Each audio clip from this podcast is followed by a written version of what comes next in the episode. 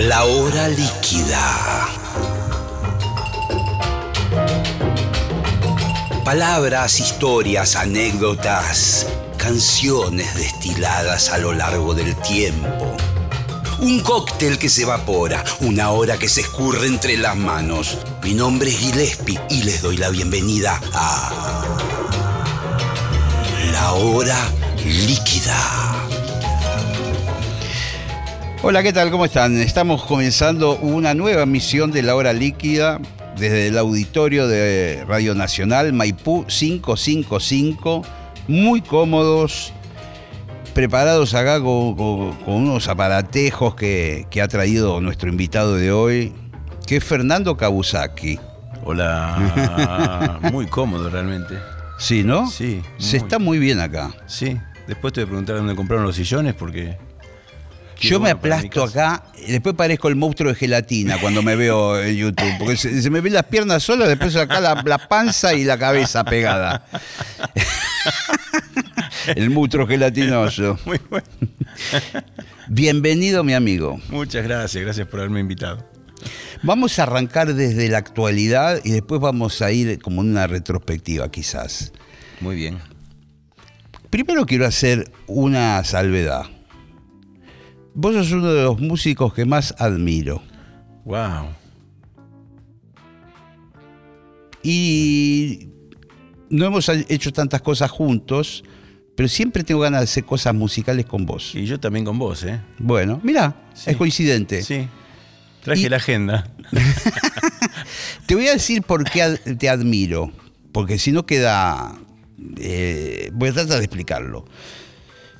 Me gusta tu búsqueda artística, hacia dónde vos llevaste la guitarra, digamos, siendo un guitarrista de, llamémosle rock y aledaños, has tenido siempre un encare muy distinto de cómo tocar el instrumento. Punto 2. Tenés como una especie de libertad, no solo en tu música, en tu obra, sino en tu vida.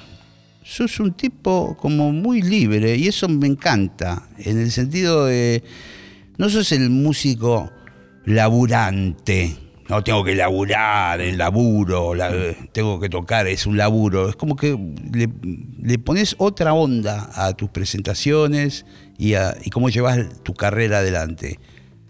Punto. Y después me parece que también porque sos una persona muy agradable, hemos tenido hermosas charlas, tipo muy, muy curioso, muy culto, viajado.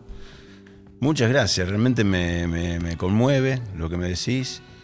Eh, nada, con, con respecto a hacer las cosas distintas a que como normalmente se Sí. hacen y todo eso, po- podría aclarar que hago lo que hago de la forma en que hago las cosas porque no me sale de la otra.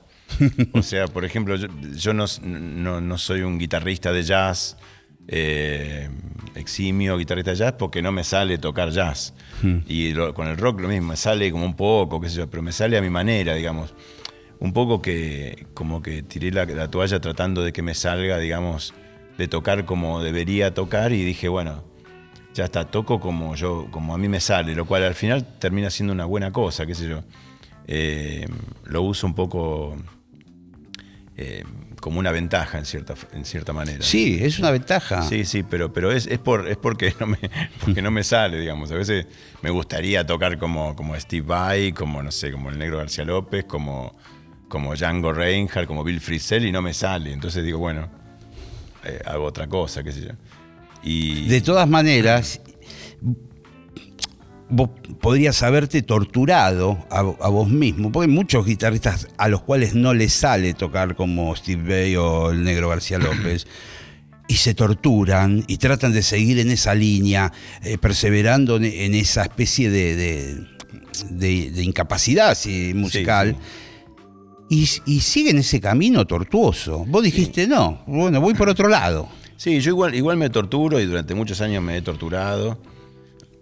yo eh, sigo hasta, hasta, el, hasta el día de hoy tocando con, digamos, con Robert Fripp, quien es mi maestro. Y también no me he torturado, pero he, he trabajado muchísimo para, para tratar de tocar, digamos, no sé si como él, pero, eh, pero el problema es que la vara está muy alta, entonces como también me he torturado, no es que es fácil tampoco, pero, Pero digo, es difícil y trabajo mucho, pero en mi camino, digamos. Eso, eso es algo que aprendí de él realmente. Eh, me acuerdo al principio de los 90, después de tener una reunión con él. eh, Contame bien todos los detalles, porque esto es impresionante. Robert Fripp, vamos a decirle a los oyentes, muchos lo conocen, es un guitarrista excepcional eh, del Reino Unido, inglés. Formó parte de King Crimson, es el líder de King Crimson. King Crimson sigue tocando por momentos, por momentos medio tienen parates. Es un tipo muy innovador que ha sido convocado siempre por los grupos más glamorosos o avant-garde del rock. Ha trabajado con Brian Eno, ha trabajado, no sé, con gente como me imagino yo, con David Byrne o ese tipo David de gente. Bowie, Peter Gabriel. Bueno, Blondie. tremendo. Tremendo, sí. Y bueno, Y bueno, pero contá cómo lo conocés, porque Yo- no es fácil para un chabón de Argentina estar con el Robert Fripp. no, menos de Rosario, digamos. Claro. O sea, yo, yo, yo era, digamos, soy Mm. de Rosario y estudiaba ingeniería en ese momento. Y tuve una especie de, de cosa, no sé cómo llamarle, que dije, me tengo que ir a Inglaterra a buscar a Robert Fripp. Una cosa que como llaman- Una epifanía. epifanía, iluminación, Sí, una- sí. un capricho, un se me Sí. ocurrió, una, sí, bueno, y fui inicialmente. Pará, pará, fui. Sí. Yo también, yo quiero encontrar a. Pero, eh, ¿Dónde lo encontrás? ¿A quién? A- bueno. Hay que ir. ese, es- ese es el mensaje. Bueno. ¿Y qué hiciste? ¿Te sacaste un pasaje hola, y Sí, apareciste? un pasaje, digamos, eh, por una especie de artilugio, un pasaje que, que fue fraguado, voy a, voy a decir, de cierta manera, pero conseguí un pasaje eh, vía Rusia. Eh, es larga la historia, pero te la hago más o menos sintética. Mm. Sí, Vía- que era más barato de esta Era manera. más barato, sí, era, era mucho más barato. Y, y fui a Europa, vía Rusia, sin nada, o sea, sin. Dije, le dije a mi novia, me voy a Europa, a, a Londres, a buscar a Robert Fripp. De Rusia bajaste a Londres, así. de Rusia, sí. Cruzando de- de por todos los Buenos países. Aires, Rusia, había Isla de Sal, Cabo, no sé, tenía parado en varios lugares. Dos días en Moscú, Aeroflot. Ah, claro, Claro, ah, estaba pensando únicamente Claro, con una aerolínea rusa. Eh, Moscú, Milán, Londres. Llegué a Londres y fui a buscar a Robert Fripp, que es lo que yo había ido a hacer. ¿Y él estaba dónde? Él estaba en, en ese momento estaba en Estados Unidos, pero, pero vive en Inglaterra, digamos, vivía en Inglaterra. ¿Pero Y vos también- tenías la dirección? No, no, yo tenía la dirección de el- la compañía discográfica, ¿viste? ¿Te acordás los discos de vinilo? Sí, claro, claro. Abajo, chiquito, había una línea que, que en esa época uno todavía podía leer las líneas Sí, chiquitas. sí. Y yo leí la dirección que decía 63A Kings Road, EG Records, producido por EG Records. Dije, ah, bueno, voy ahí. Claro. Es la, es la dirección del disco. Sí. Y fui ahí. toqué qué había? el sello discográfico, que por suerte es un sello pequeño, que es EG Records. Era una, una casa de dos pisos. Toqué el timbre, me, me- me dijeron. Salió un flaco ahí. Una, una secretaria me dijo que, que busca, bu- vengo de, de Argentina, llegué ayer, vengo a buscar a Robert Fripp. Hello. Eh, me dijeron, obviamente, no, no hay manera, lo siento, muchas gracias, hasta luego. Listo. Volví una- volví Moscú, Aeroflot, Buenos Aires. No lo encontré. Tienda León. No. Eh, na- nada, nada me detiene tan fácilmente. Volví Claro. a los dos días. Otra Te miraron por la ventana y dijeron el loco de la Argentina que quiere matar a Robert Fripp. Eh, El no, asesino serial vino. No, y ahí la segunda vez me dieron la pista que me. eh, una especie de lupín, ¿viste? Fue una especie de. eh, me dijeron, no, entre ellas hablaron y una le dice a otra, pero. Y no sé, tendría que hablar con Fulano, ¿viste? Y ahí escuché de oidillas así el nombre Fulano. Era un Fulano en inglés, no me acuerdo cómo se dice Fulano en inglés. Mm. Sí, pero no, me dijeron, "Va, lo siento mucho, gracias por venir otra vez. Bueno, voy una tercera vez, toco timbre y decididamente le Salieron dije, con un revólver. No, si no. llega a volver, vamos a llamar a la policía. dijeron. Vino Mark Chapman, dijeron entre ellas. No, directamente dije, tengo, un- tengo una cita con fulano. Dije, o sea, directamente como me acordaba el nombre. Era dije, una mentira. Mentira total, un artilugio Sí, sí. argentino total, sí. Sí. Eh, pero también estaba mal, o sea, que me, que me fleten así. Vengo de Argentina, hermano, o sea, que, Sí, sí. vengo de lejos, ¿no? Está Que- bien, pero ¿qué te pasa? Pero Bueno, eh, pero- fue idea tuya. ¿no? Eso No, no- pero, pero yo venía, venía, no quería que me firme un autógrafo, Claro, claro. quería que me enseñe a tocar la guitarra. Peor, o sea, No. eh, lo venías a condenar al tipo a estar un año enseñándote, mira, esta mí cuerda encima, a final claro. re. Encima a mí, claro. Bueno. Bueno, pero fue así. Y la tercera vez logré eso, dije, vengo a encontrarme con fulano. Existía ese tipo, estaba ahí adentro. Estaba ahí, pero no tenía ni idea quién era yo ni nada. Entonces entraron a fulano y le dicen, che, fulano, hay un tipo que te está buscando, está en argentino.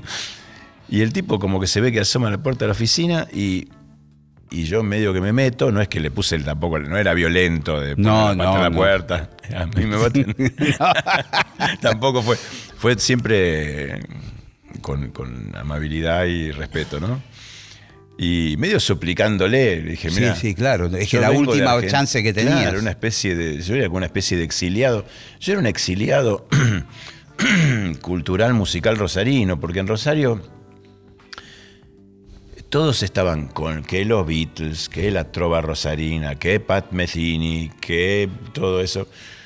Y yo, qué sé yo, yo con eso, entonces me sentí un exiliado. Yo, Sí, sí. yo quiero buscar que alguien me.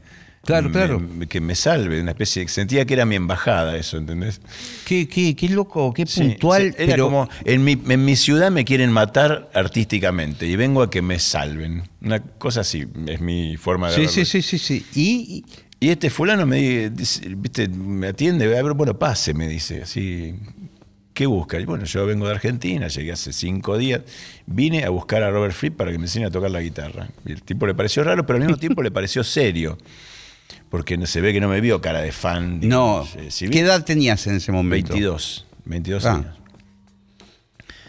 Y nada, me dijo, mira, yo lo único que hacer- puedo hacer es avisarle a Fripp que hay un loco buscándolo. A ver el que contesta. Claro, y, y nada. Y déjeme su, su dato. En esa época no había celular, no había WhatsApp, nada. Bueno, mire, mire, yo vivo en la calle. Le- No, no, había, eh, estaba alquilando un, un, eh, compartiendo un monoambiente de- desastroso en Notting Hill con dos brasileros que al mismo tiempo me consiguieron trabajo limpiando en un hotel. Ah, Eh. vos te fuiste a quedarte. Yo me fui a, buscarlo a Fripp. Ah, Sí, o sea, no, no fue un viaje relámpago a ver qué onda y volvías a. No, no, no. Después que se, se suponía que iba a volver así, con, con Claro, un- pero- con una huella de un zapato en Pero atrás. te buscaste un lugar donde vivir. eh, Sí, porque tenía que dormir en algún lado. Tenías a- era- ahorros. Era, era enero. Claro, claro. No estaba para homeless, aunque estás en Londres, qué lindo. Sí, sí. Pero hacía frío. Así que nada, había conseguido ese lugar, le dejé a este fulano el- mi, mi dirección y mi nombre. Le digo, por favor, hágale saber a Fripp que lo estoy buscando. No lo podía creer. A la semana me llega una carta manuscrita por Fripp diciendo gracias por, por haberse contactado, qué sé yo, me enteré que viniste, que me estás buscando, qué puedo hacer por vos y qué sé yo, que entramos en contacto y ese fue el comienzo de la historia, de, se, se me abrió el mundo, o sea, Pero pará, pará, porque no avancemos y ahora, tanto. de ahí vine en el subte y acá estoy. No, no, no, no, no, muy adelantada. No me gustó la, el avance rápido de la historia. No me gustó. bueno, a ver. Él que te dio un teléfono, porque a- ahora falta lo medular de la historia. Bueno, no, él, él, eh, en- enseñaba en unos cursos, que, que lo sigue haciendo ahora, ahora justo no lo está haciendo este último año, pero eh, tenía una escuela que se llama Guitar Craft, que no- una escuela que no tenía un, digamos, un, un edificio concreto, sino que una escuela como medio itinerante. Él daba clases, digamos.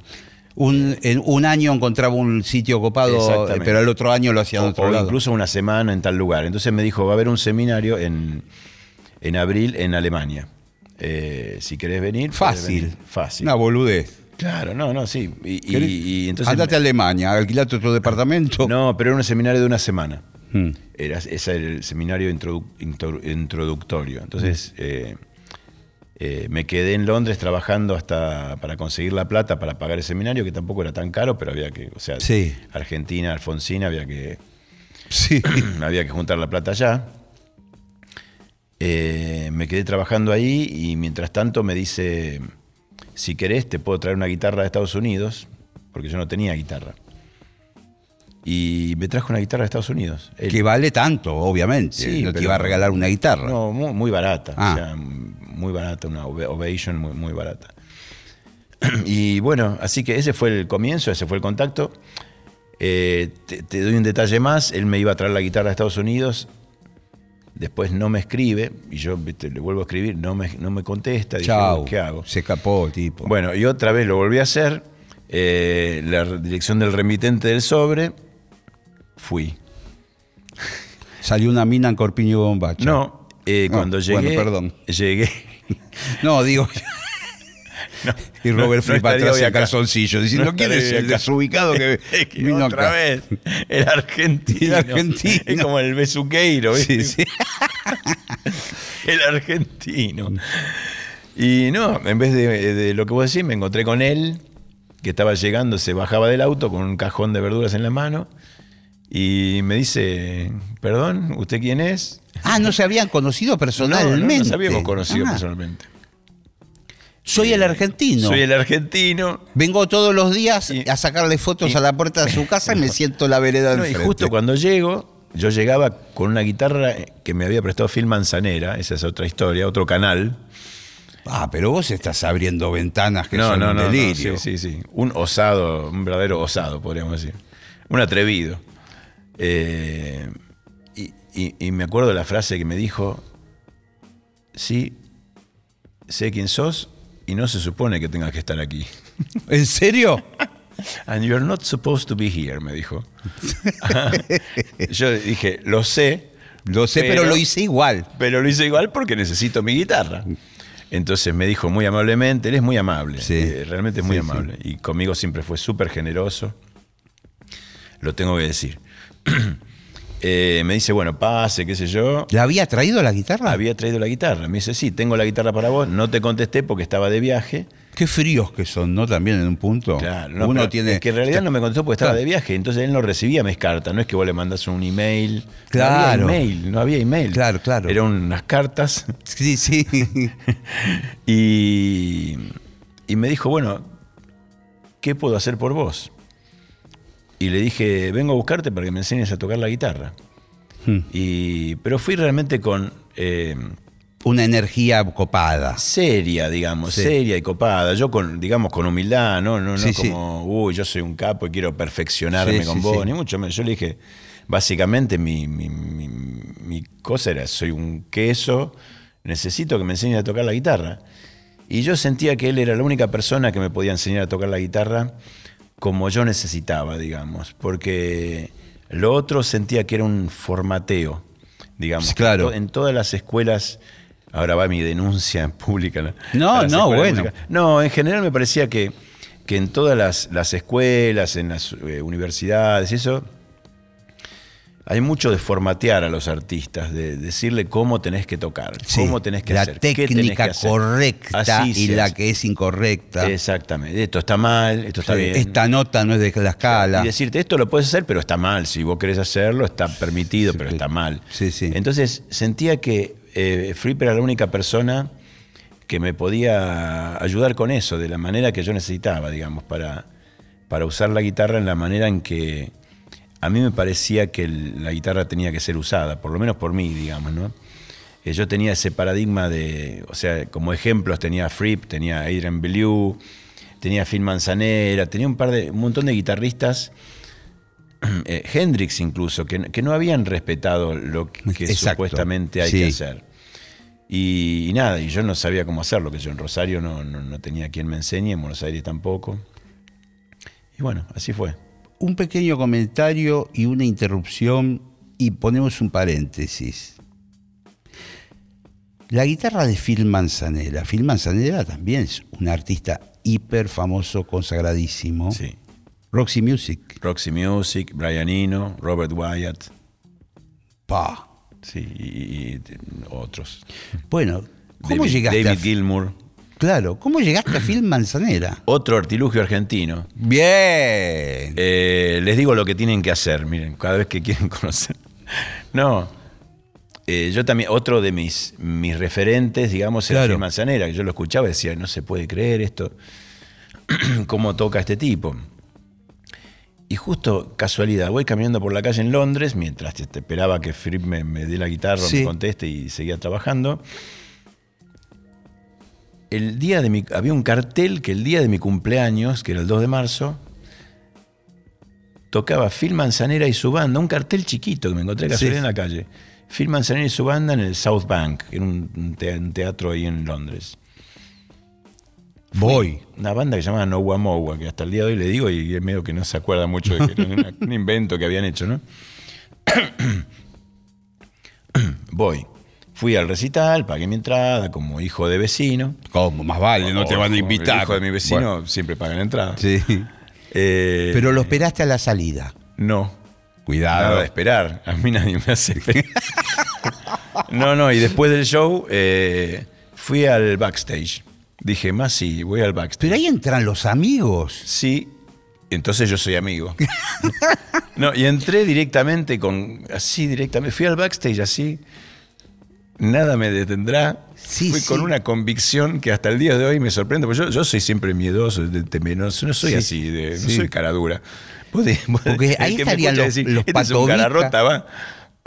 No, al patovica que estaba en la puerta le, dice, le dije. Entré con la misma velocidad que venía caminando y le dije, ¿no lo vieron a Phil?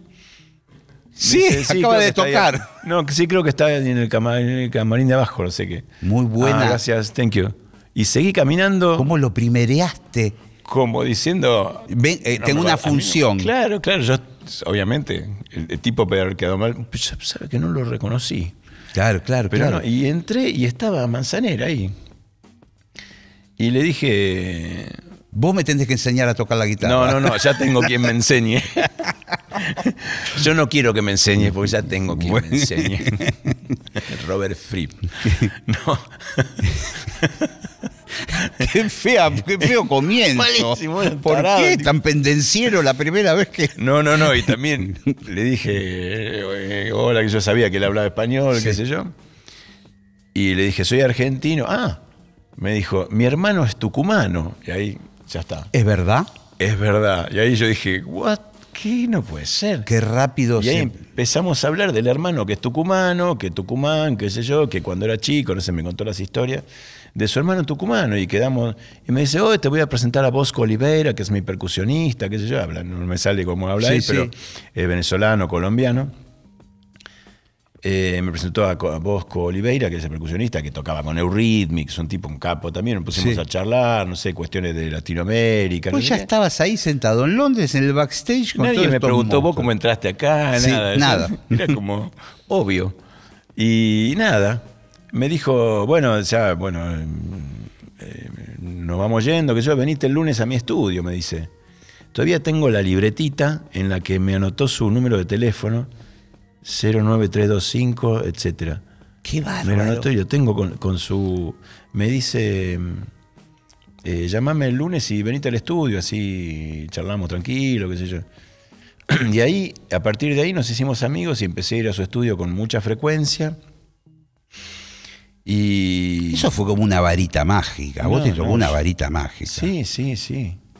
Sí, sí, yo lo cuento ahora con naturalidad porque ya después de los años lo, lo entendí, pero en el momento, o sea, yo, eh, mi novia estaba en Rosario esperando que yo Tu vuelva. novia estaba tomando un helado en el Monumento a la En el Bandera. Monumento a la bandera esperando diciendo sí, sí, mi novio seguramente Fernando en cualquier momento Y vos vuelve". estabas con Phil Manzanera en Londres en el backstage tomando champán. Increíble, increíble.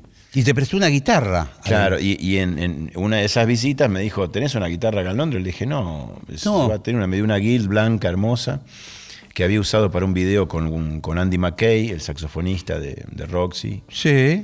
Eh, y la tuve bastante tiempo, me dijo, tenela, tenés, después me la devolvés, se la devolví, obviamente, tampoco es ser lujo argentino. no Bueno, bueno, vender muy la bien. guitarra- vender la guitarra en Mercado Libre. Bien, primer detalle La devolví. positivo de la entrevista empieza a mostrar un lado. Sí. Muy Se bien, la devolví. Muy bien. Pero, pero antes de eso fui a lo de Fripp con la guitarra de manzanera en una mano. Así que después de del encuentro con Fripp, que me invitó a almorzar, me dijo, eh, a todo esto Fripp me invitó a almorzar. Me Vos dijo, estarías súper nervioso, me imagino. ¿Pudiste nervioso. comer tranquilo? sí, pude comer y así estaba. Sí, sí. Claro, claro. Estaba la mujer, estaba Toya Wilcox también. Sí, que es una genia. Es una genia. sí, Cantante, ella. Sí, sí, y actriz. Y actriz. Y nada, me dijeron, bueno, quédate a comer y, y después te vas. Así, obviamente. Claro, claro, claro. Eh, me y quedé si a lo único que falta es que te inviten a dormir. Sí, me quedé a comer, me dijeron, me dijeron son 32 libras cada uno. Y me fui. Y me fui de ahí, de esa casa. Ahora conecto las dos historias con la guitarra de Phil Manzanera en una mano y la guitarra de Fripp en la otra mano. Menos Claro. mal que no me, no me encontraba Jeff Beck en el camino porque hubiera, ya no me- le hubiera dicho, quédate con tu guitarra y ya tengo dos. Qué maravilla. No, no, che. y te juro, volví, eh, me acuerdo caminar desde, desde Victoria Station, que es donde, Sí, eh, Waterloo, donde bajé con, con el tren, con las dos guitarras. La guitarra de Phil Manzanera en una mano y la guitarra de Fripp en la otra. No, es tremendo, yo lo cuento y es, es fuerte. Oh, es- son coincidencias mágicas Sí. y que evidentemente vos también tenés un elemento que yo no sabría definir, pero habrán visto en vos una persona buena onda o lo que fuere. Sí, los dos. Manzanera también, cuando, cuando no- la primera vez que nos, nos- nos sentamos en un, en un sofá a tocar juntos, que, que a todo esto me, me dio la guitarra roja esa que usaba él, la, la Firebird. Sí. Y él vio que yo podía tocar todos sus, sus temas y sus solos, porque yo era muy fan y Claro. me, me había aprendido de Diamond Head, me había aprendido los temas y todo. Entonces dijo, este tipo es, Claro. es en serio sí, que, afín con lo que nosotros hacemos, es de la familia, ¿entendés? Un Claro, poco así, esa era la sensación. No es que es un freak que vino a, a pedirnos autógrafos o sacarse una selfie para poner en Instagram. No había selfie, no había celulares, no había Instagram. claro, claro. ¿no? Sí, sí. Y a todo esto, aclaro que, que así para mí es muy fuerte toda esta cuestión.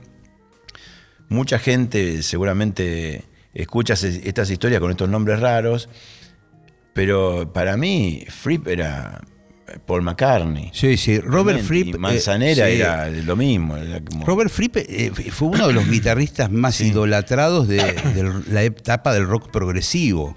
Así es. Casi el más idolatrado, porque yo pensaba en Steve Howe, si bien tenía sus fans, pero Robert Fripp era otra categoría, porque él inventaba pedales, instrumentos, era Sí. un inventor loco. Sí, y también, y también tuvo mucho también como en la New Wave, en Blondie, Talking Heads, David Bowie, o sea que también se salió de lo que se llamaría el mundo del rock sinfónico y la música complicada. Tenés razón. Tenía también el tema conceptual, los Freepertronics, Brian Eno, el, el tema más pop, incluso su forma de vestir era como, era muy cool, ¿viste? Sí, sí, Era- En cambio uno piensa otros, Steve Howe, no, no, no tengo nada con la forma de vestirse de Steve Howe, pero eh, Fripp tenía una cosa conceptual y como moderna, digamos, que la sigue teniendo. Hasta el Sí. día de hoy eh, la sigue teniendo.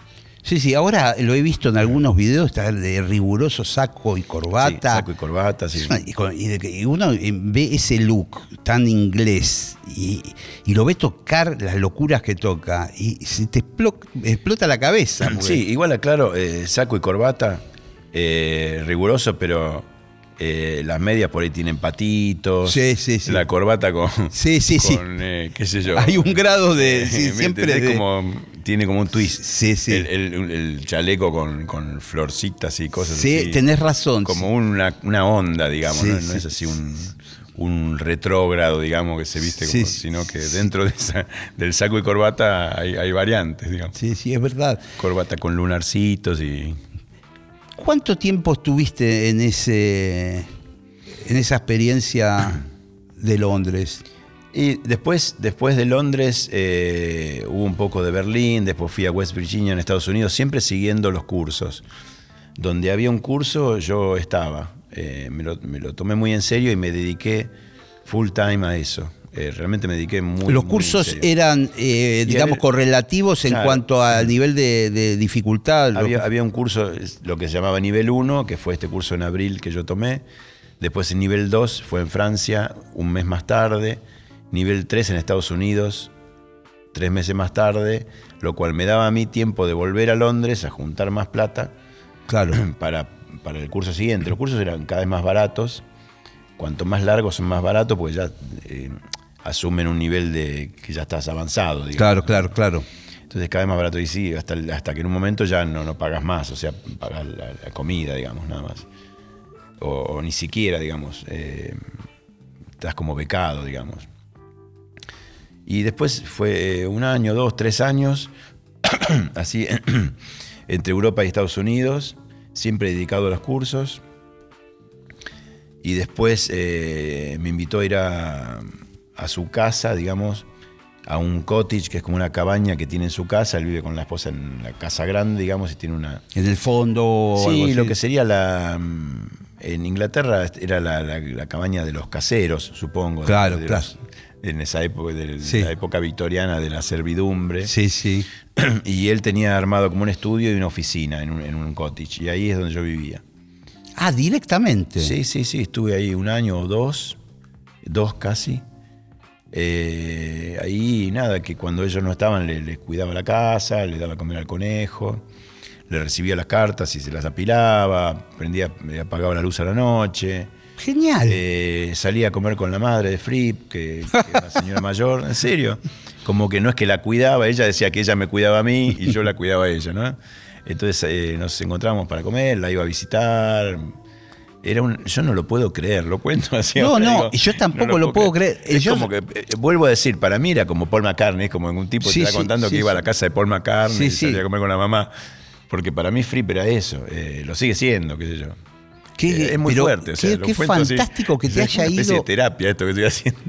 Pero es yo no lo sabía. O sea, eh, en algún momento hemos hablado de que tomaste alguna clase o algo, que formabas parte de algún proyecto de las guitarras de Fripp. Pero no sabía que habían tenido una relación tan interesante. Sí, sí, sí, sí. Realmente, insisto, él yo creo que vio que lo mío iba en serio. Lo mío iba en serio. Yo era un nerd total de la guitarra, estaba todo el día practicando. y cuando sacaba una cosa, Fracture, por ejemplo, la sacaba a 120, me decía ahora tocar a 136. Y cuando la sacaba a 136, me decía ahora tocar para atrás. Y me la aprendí a aprender. Era un nerd total. Claro, estaba claro. como en una especie de. eh, No sé, no sé si no sé, esos futbolistas que todo el día con la pelota, ¿viste? Vamos a. a- Algo así, a- a- eh, para eh, empezar. Me gustaría que toques algo Sí, para no, ejemplificar un poco. No, es, toquemos juntos un ratito. Eso lo vamos a hacer al final.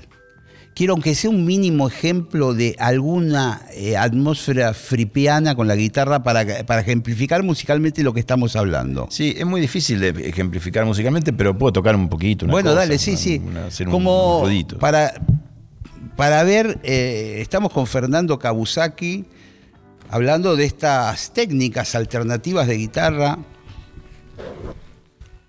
Y ahí está con sus aparatos.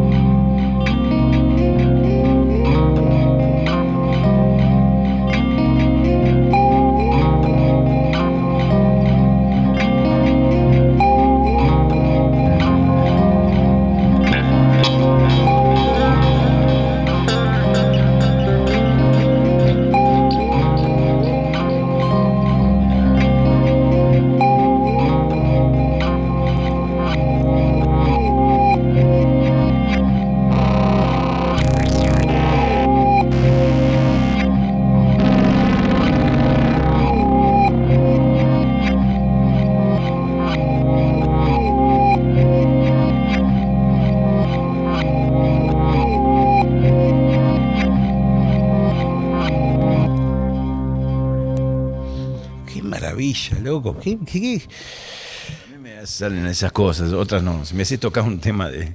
Tocar, ¿cómo se llama? Mañana- de, de- de arco iris.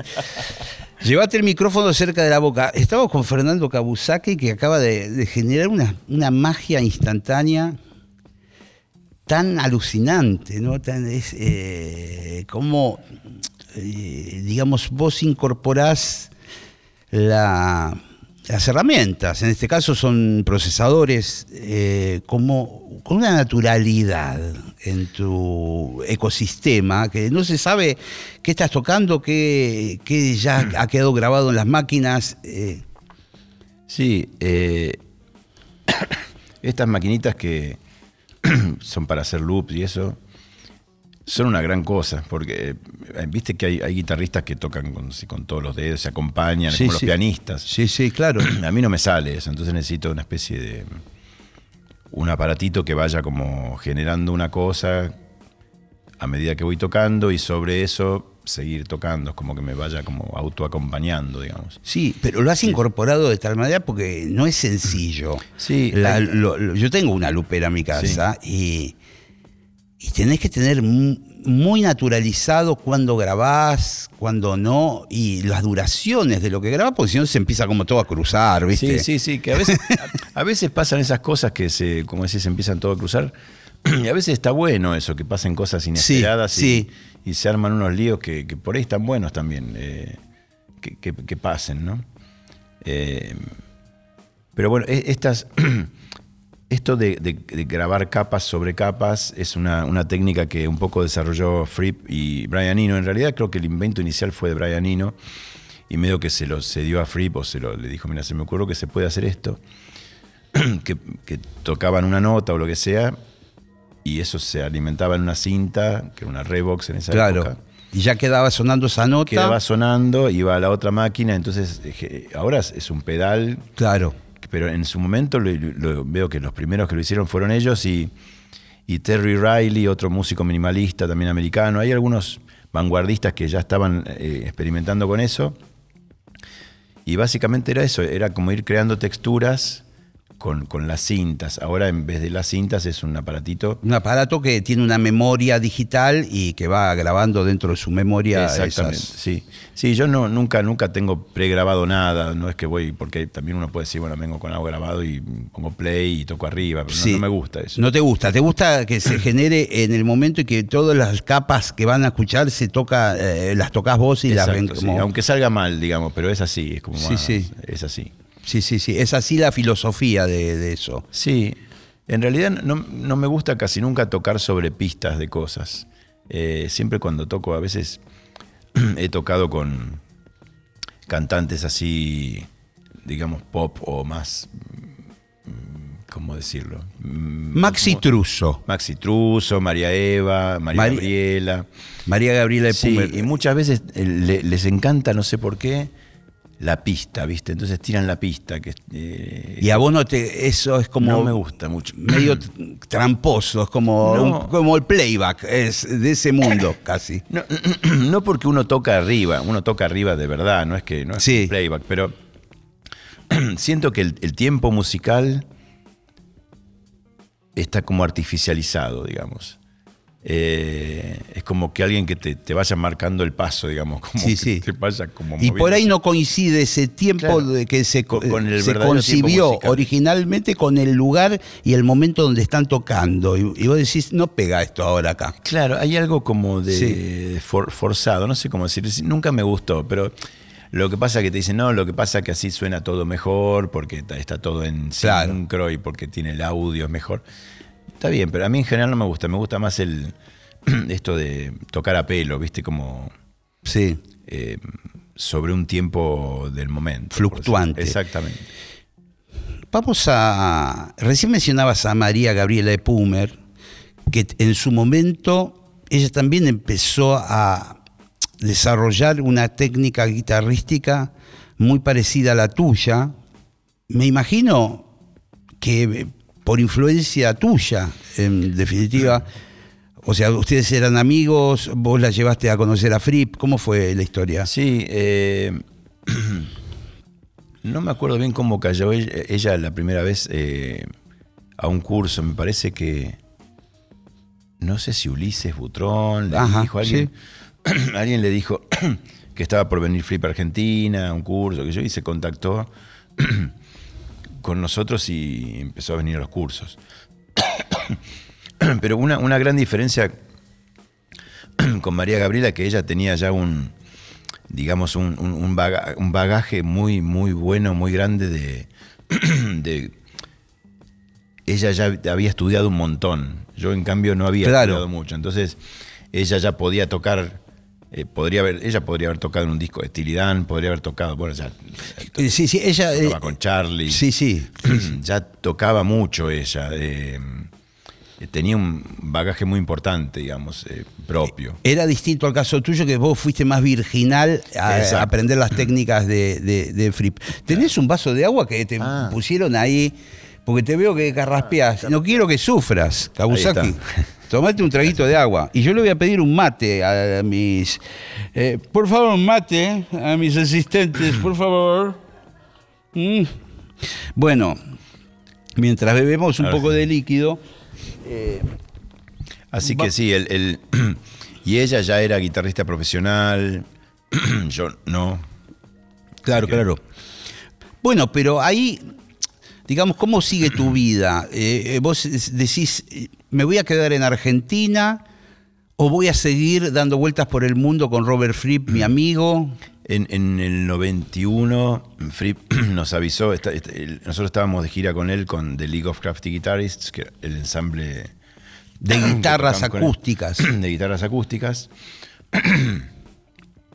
Y nos avisó que iba a reformar King Crimson. Así que medio que se iba a, re- iba a no estar disponible para las giras, porque iba a reformar King Crimson. Fue la famosa reforma del doble trío. Exactamente. Sí, Cuando hicieron fue- el doble trío con el que vinieron acá a Argentina Sí. en el 94, creo Sí. que fue. Así que cada uno de los que estábamos ahí. ¿Querés un poco de jarabe? No, no, ¿De gracias. Tosán? No, pero si hay, Pero un, será de Dios, si hay un cirujano por ahí. Bueno.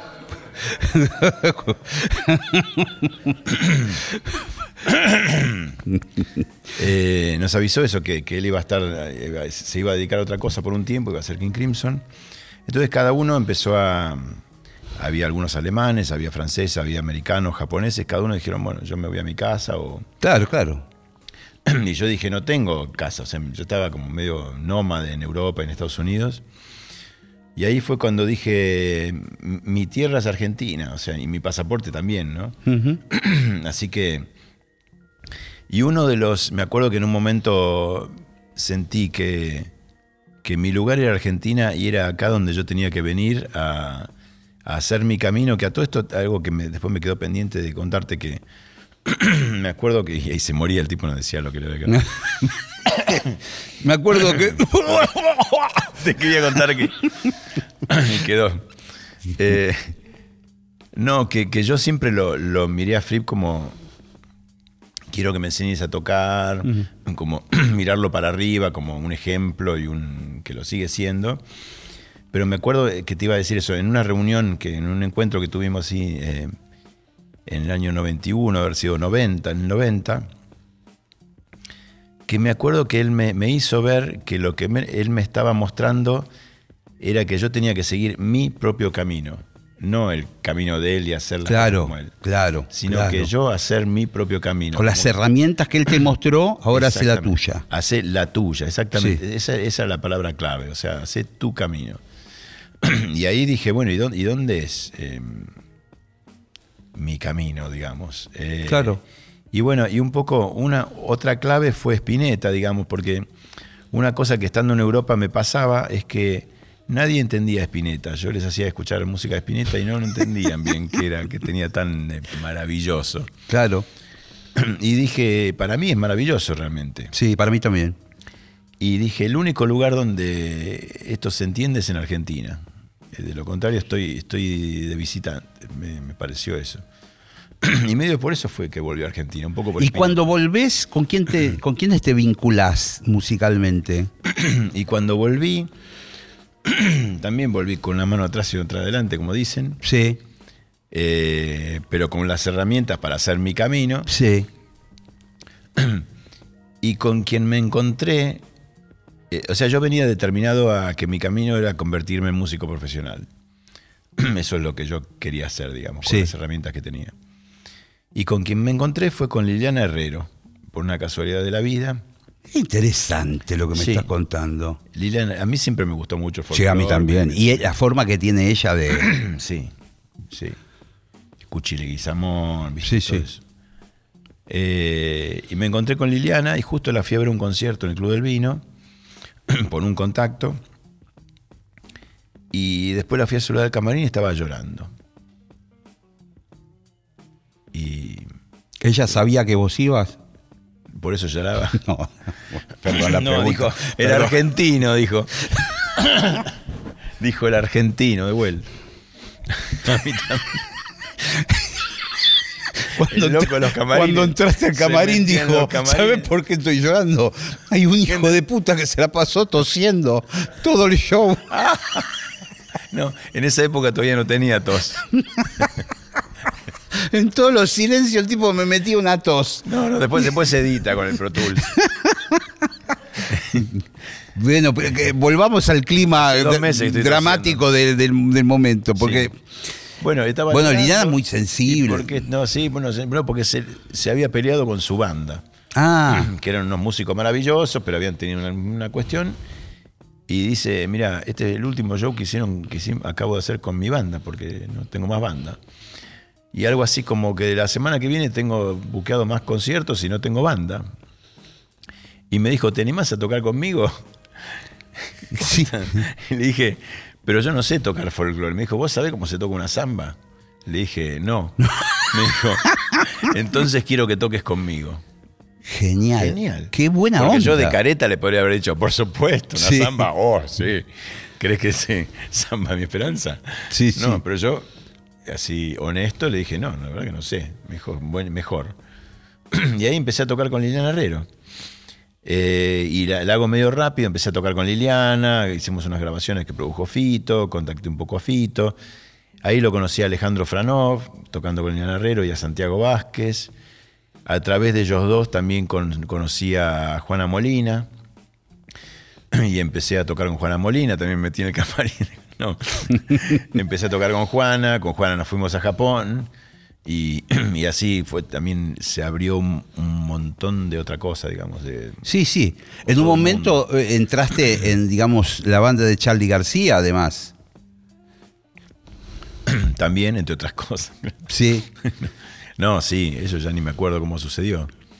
Pero Sí, me acuerdo. eh, estuviste tu, tu buen tiempo con Charlie y, y cada tanto sacando esos discos maravillosos tuyos y por otra parte haciendo experiencias como ponerle música a las películas mudas, que lo has hecho durante muchos años. Sí, lo seguimos haciendo, eh, generalmente en el Malva. En el Malva te proyectan la película y vos empezás a inventar la música ahí y es una Sí. experiencia alucinante que generalmente vas con dos o tres otros músicos.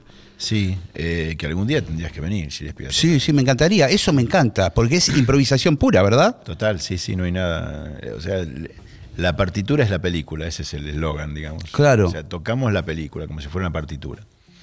o sea, no hay nada escrito, pero está la película. Claro, claro, Pero claro. sí. Eh, y eso Alguna vez hemos hablado con el Mono Fontana de esa Claro, experiencia. El Mono participó bastante de, de esas. El mono, incluso Charlie, incluso Fito han venido. Ah, mira. Sí. No, como yo no hago mucha prensa de eso, no, no es que, eh, porque vino Charlie a tocar. No, claro, claro. Eh, pero a Charlie le encantaba hacerlo, ahora no, no, lo, no- no lo estamos haciendo con él, pero le encantaba que lo invite a tocar con las películas porque... era bueno, él es una- un cinéfilo total, además. Claro, le encantaba, conocía las películas, le encanta el cine y a él le, le- le- le- encantaba venir a tocar y que no esté la gente mirándolo. O sea, Claro. venía de músico, ¿entendés? Era un músico más de la banda. Claro, porque la gente un poco mira la pantalla también, ¿no? Sí, nosotros los músicos estamos a oscuras en un, en un pasillo al costado. Claro. Y nadie nos mira a nosotros, digamos. Eh, están todos mirando la película. Y cuando venía Charlie también era así. Era, estaba la gente mirando la película y él en el costado ahí con nosotros tocando. Claro, claro. Sin ninguna presión de que tengo que hacer un show o que tengo que. eh, soy músico más. Eso a él le encanta.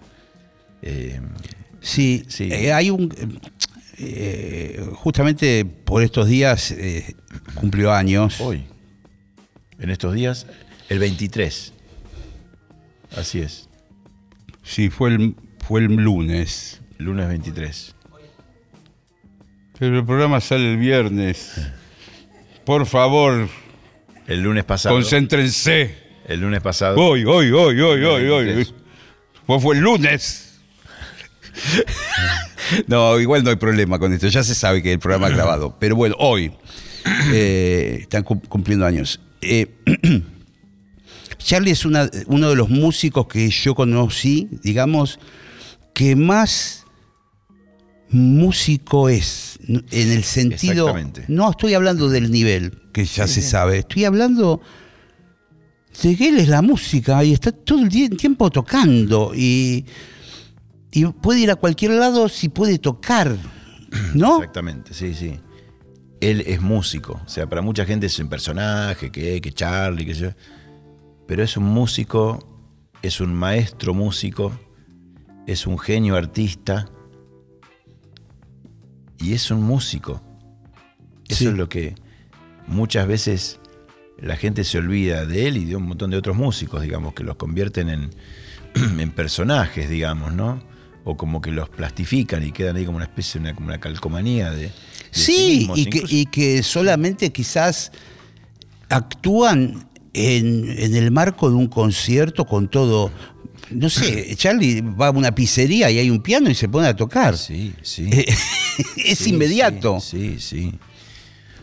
Es inmediato y es impresionante. Sí. Es impresionante. Yo estuve así, saltando, ¿no? Haciendo zapito entre algunas cosas. estuve grabando en el disco último de él, el disco nuevo, que se llama La Lógica del Escorpión, eh, del cual no voy a dar demasiados detalles, pero el disco ya Siempre me que- pasa lo mismo. Vino Rosario Ortega, no voy a dar detalles. Pero Eh, todos saben, es el disco nuevo. bueno, sí, pero quiero detalles, porque eso Bueno, a mí me... un, un detalle que, que a mí me, me- impresiona mucho es que muchos pensarán, sí, no, bueno, Charlie, no sé, no sé, no, que si está tocando mucho, no sé. Charlie cuando toca un acorde, una nota, o, o canta, aunque sea una palabra, una, con el sonido de su voz, con el sonido de su. el acorde ese que está tocando, está todo su genio ahí. El mismo genio que en Peperina, el mismo genio que en Click Modernos, el mismo genio que en Su Generis, es él. Sí, sí, es sí. sí. él ahí, tocando siempre con el mismo genio, siempre con el mismo. esa misma como sustancia y maestría de músico que tiene. Eh, Coincido con vos. es muy fuerte, no, no sé bien cómo ponerlo en palabras. Sí, sí. Me voy a poner a llorar. Pero es muy fuerte, realmente es muy fuerte. Sí, sí, es muy fuerte. es muy que fuerte. eh, es, es realmente un maestro. Te quedan unos pocos minutos. ¿Querés que hagamos una zapada a ver Dale. de- Sí. del estilo de la música para películas? Bueno, poné una. Traigan la tablet y. Poné la peli, te tocamos la película que.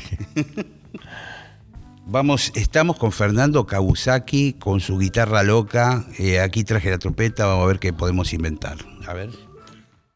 Y dice así. A ver.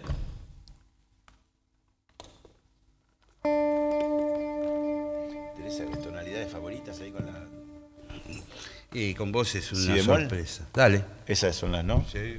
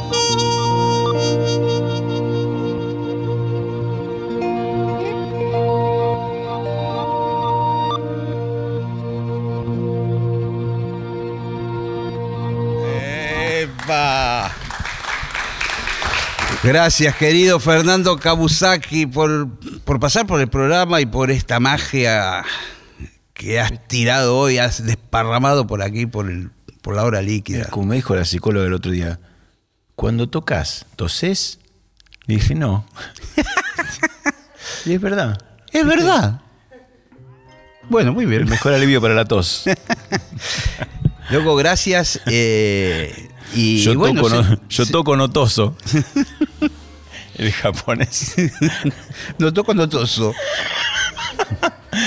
O toco otoso. Puede ser un buen nombre artístico para tu gira por Japón. Yo toco notoso, claro. Bueno, muchísimas gracias por invitarme. Qué maestro. Y después, eh, hay- tengo muchas más historias. eh, Esto es nada. la- Vas a volver. Bueno, Vas a volver muy pronto. Espero que con mayor poder de síntesis. No, estuviste genial. Bueno, gracias. Genial. Gracias, Gracias por Ah, invitarme y, y, y nada, y gracias por, por escuchar y a todos los músicos que, que hacemos músico, música, no- nos digo que, que seamos osados y hagamos las músicas que, nos, que se nos ocurre, que, que son las músicas que tenemos que hacer. Una pequeña cosita muy corta, cuando hablaste del laburante, que no soy un laburante, siempre me da cosa cuando los músicos hablamos de laburo, de laburo, con la música como un laburo. Eh, siento que por ahí un trabajo, digamos, pero, pero eso no es un laburo para mí, es, eh, es tocar, qué sé yo, más eso. Se nota eso. Eso me, me- es, es mi mensaje. Qué bien. no, no, así. Me parece eso, que tenemos que, que tocar medio lo que. sin, sin tantas presiones. Y, Me encanta esa libertad. sí. Aunque no sea mejor ni más lindo, No. pero es eso, sí. Y bueno, pero no, no vamos a empezar a abrir otra conversación. Se eso terminó el para- tiempo. Sí.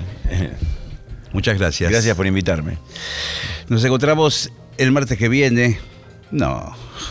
El Viernes. viernes que viene. Sí. El viernes que viene o el día que, que pongan el programa. Hasta la próxima. Chao.